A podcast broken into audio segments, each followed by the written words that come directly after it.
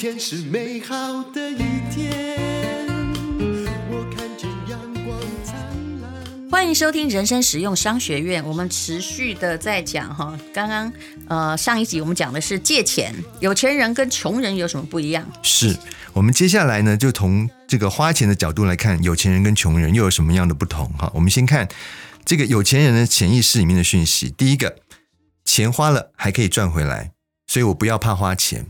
嗯，对吧？对，就是不要买太多垃圾就可以。这个每个人对垃圾的定义也不太一样哦。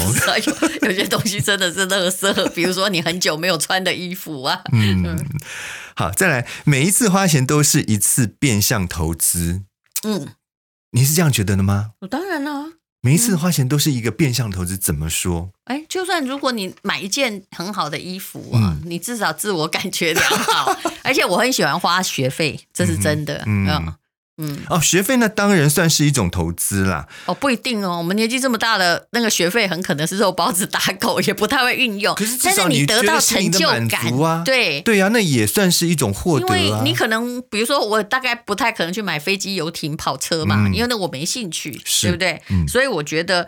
你要把钱花在一个你喜欢、你高兴哈，嗯、就和你去买画也可以。很多人看有钱人觉得说你买画好少、哦，嗯、但是事实上我跟你讲，画的涨幅是非常可观。那是一个你不了解的有钱人的世界，那又是另外一个领域了。嗯，再来物质方面，我不会将就，我会尽量有品味，是吗？淡如你会这样吗？嗯，我不知道，因为我也不敢说我有品味。嗯，但是我的意思就是说，你会不会就是？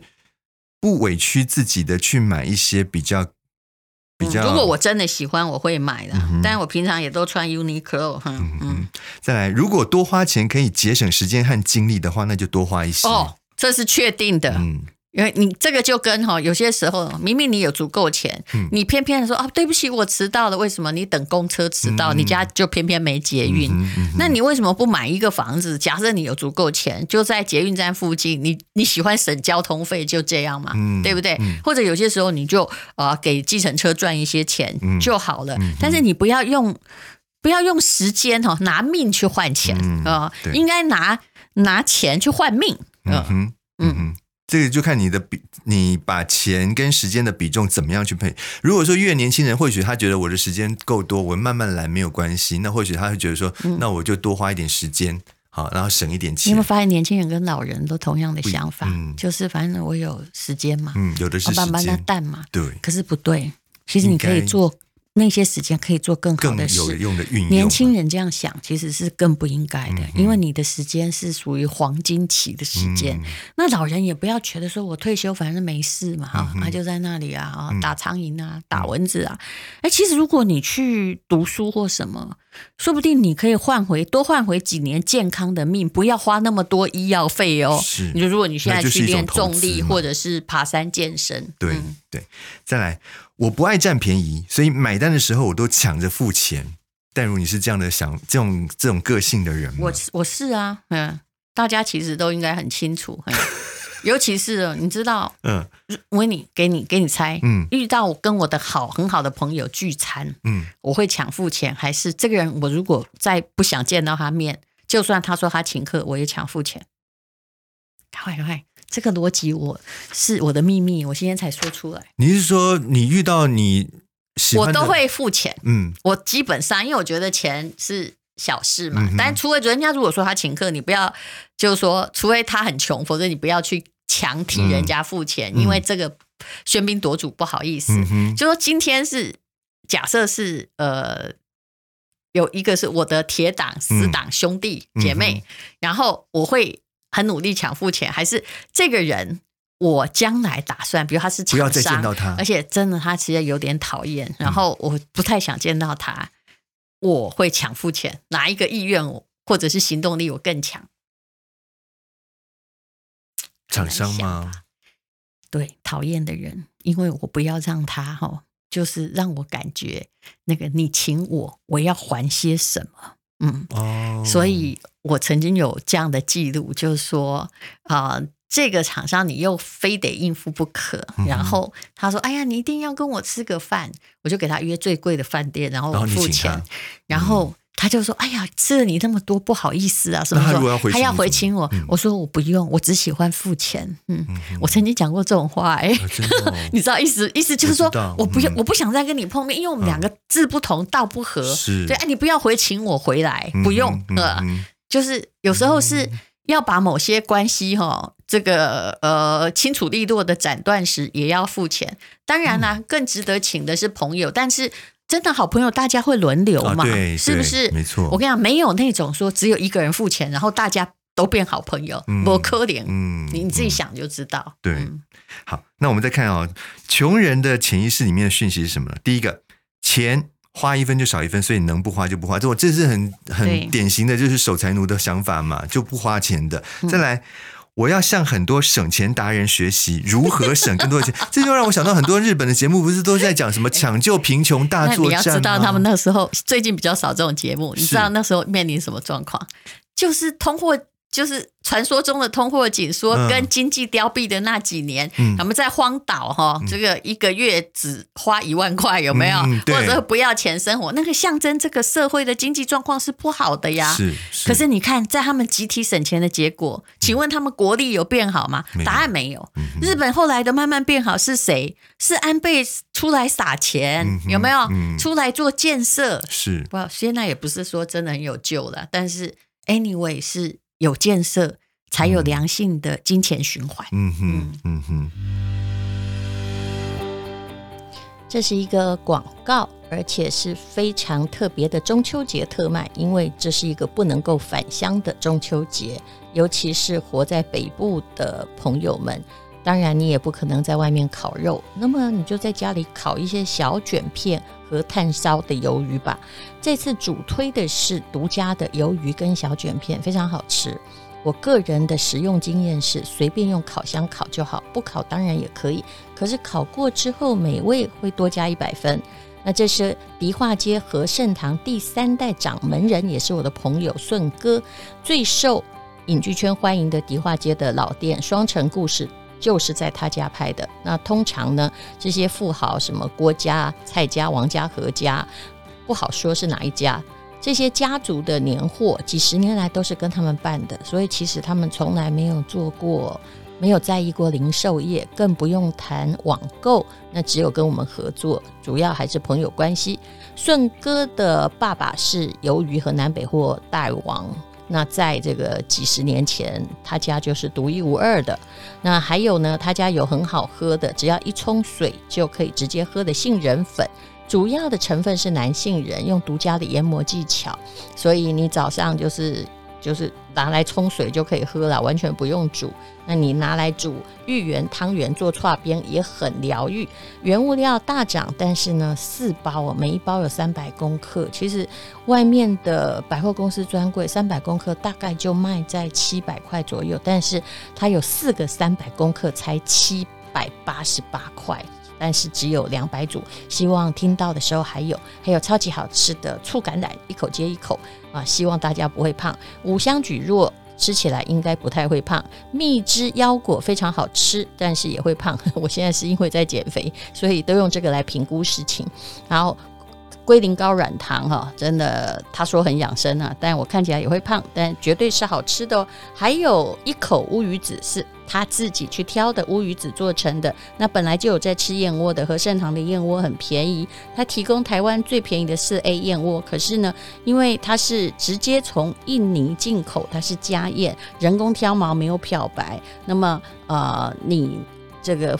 拿到家之后哈，麻烦你放在冰箱冷藏。你要放多久？基本上可以放多久？其实我一盒都吃很久。那大概呢，就只有一般的店家的，呃，大概是。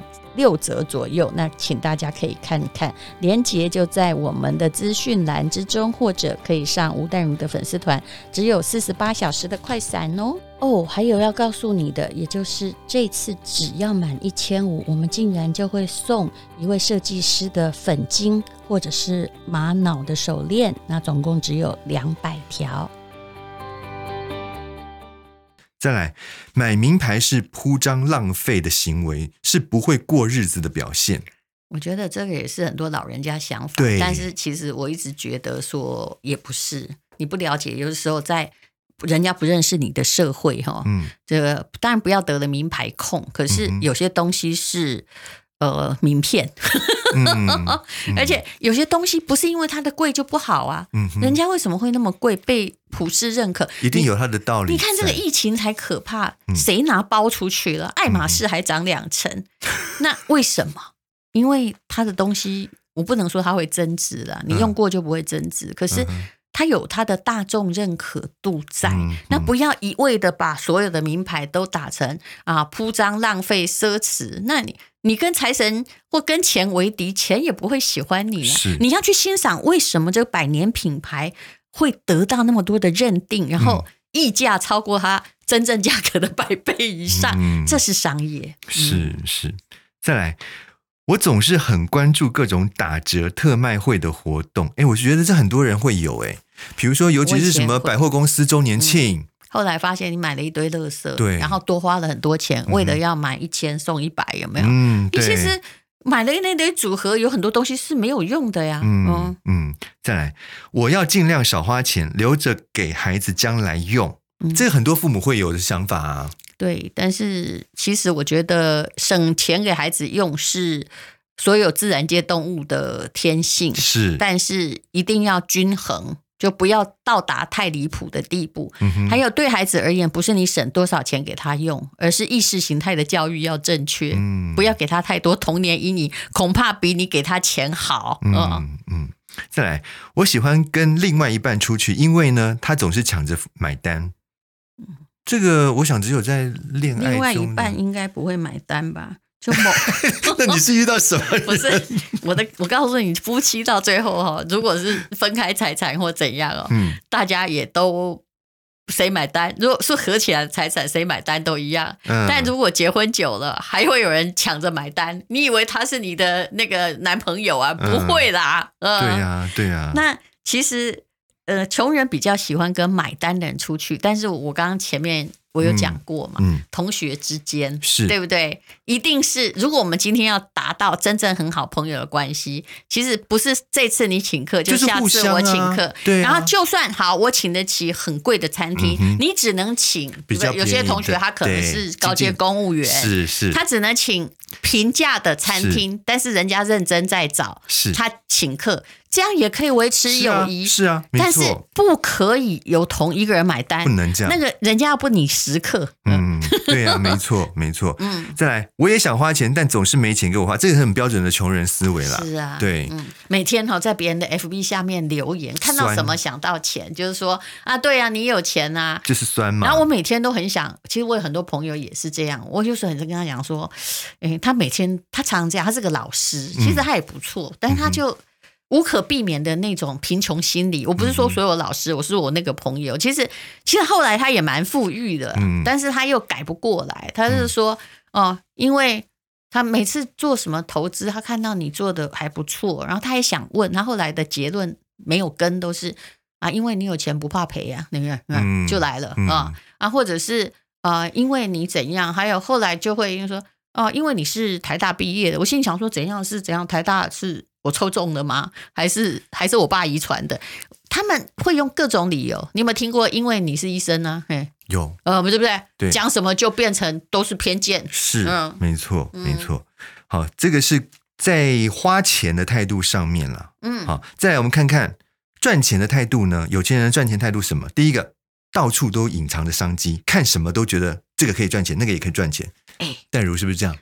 其实我常常有这种心理，所以你是有钱人。我出国的时候都在想东想西，但是不一定会执行。但比如说，我们曾经说过啊，看到哎，开始大家开始用数位相机的时候，就想到大力光会涨，嗯，这是这是个很好的例子。嗯嗯嗯，再来，我从不追求眼前的利益。有时候也会了，但是 但是我会去看长期的，对，比如说有人请你演讲，我真心不喜欢演讲，嗯、或者是某个会哈，他们就只有二三十个人干干嘛要请你演讲？他说：“那你到底要多少钱？”我说：“我就不去，因为你们人太少，而且不是我的 TA 啊、呃。那直接跟你讲比较好，就是说你会很多东西不要就说哎赚一块是一块，其实有些钱你如果不喜欢，你不该赚。嗯嗯嗯嗯。